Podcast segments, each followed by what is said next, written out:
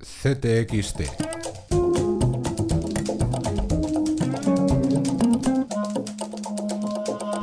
Artículo 22.2 de la Constitución Española. Las asociaciones que persigan fines o utilicen medios tipificados como delito son ilegales. 9.000, 10.000, 11.000, 12.000 euros. Dos millones de calés. Muy buenas. ¿Cómo te quiero? Qué guapa estás. Gracias. Te quiero. Voy a decir lo que creo y lo que siento. Rita, eres la mejor. ¿eh? Y Melsata Ula Brugal, los ordenadores de Bárcenas, ¿es el PP una organización ilegal? Con la respuesta arranca el 49 de CTXT en su editorial y en el artículo del experto constitucionalista Javier Pérez Rollo. Y atención porque ponemos en marcha campaña de firmas. Del caso Aquamed, escribe Eduardo Bayona sobre una consecuencia, el cierre del grifo de dinero europeo para España. Hablamos también de NOS y sobre corrupción, lo que diga el dato, José Luis Marín. La corrupción se ha convertido en una de las principales preocupaciones de los españoles. En el último barómetro del CIS, cerca del 40% de la población asegura que es uno de los tres principales problemas del país.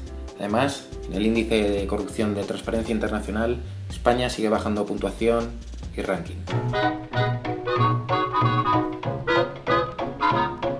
La casa sucia y seguimos sin escoba para Le he barrerla. transmitido nuestra voluntad de formar un gobierno del cambio con el Partido Socialista y con Izquierda Unida que obtenga los apoyos suficientes para una Los investidura. votantes de Podemos y los votantes socialistas no entenderían que Pablo y yo no nos pusiéramos de acuerdo. Si Rajoy fracasa, yo por supuesto hablaré con Pablo Iglesias. Así que abrimos debate en CTXT. Ideas para un acuerdo de izquierdas, con las firmas de Ignacio Sánchez Cuenca, José María Maraval, José Antonio Pérez Tapias, Ignacio Urquizu y Miguel Mora, entre muchos otros. In any culture, I'm only interested in whatever is unspecific about it, any system. Es Ito Steyer, videoartista alemana que estos días exhibe en Madrid, en el Reina Sofía Duty Free Art. Migraciones, feminismo, guerra, sobre información son los temas de la muestra que ha visitado Aurora Fernández Polanco. Con Sebastian Faber conocemos a Malva, la única hija de Pablo Neruda, hija que rechazó el poeta y cuya vida novela el holandés Hagar Peters. Alberto Manzano nos introduce en el mundo de un rockero, cronista de su época, predicador del rock and roll, Elliot Murphy.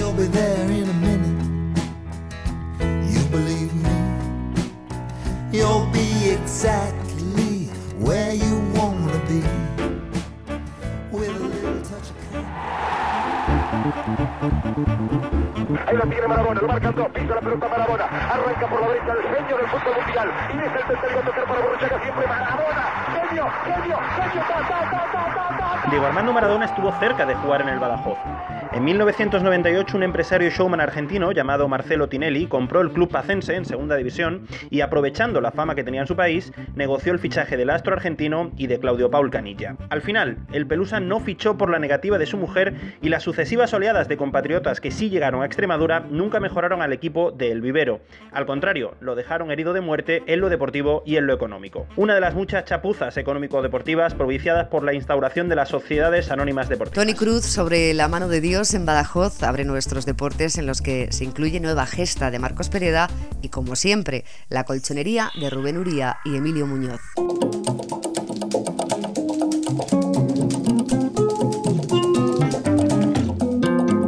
Va cargadito de firmas el 49 de CTXT, Bárbara Celis, Gerardo TC, Rosa Pereda, Ángeles Caballero, Pedro Bravo, entre otros, y, como siempre, las obras de arte de nuestros viñetistas. Todo en ctxt.es.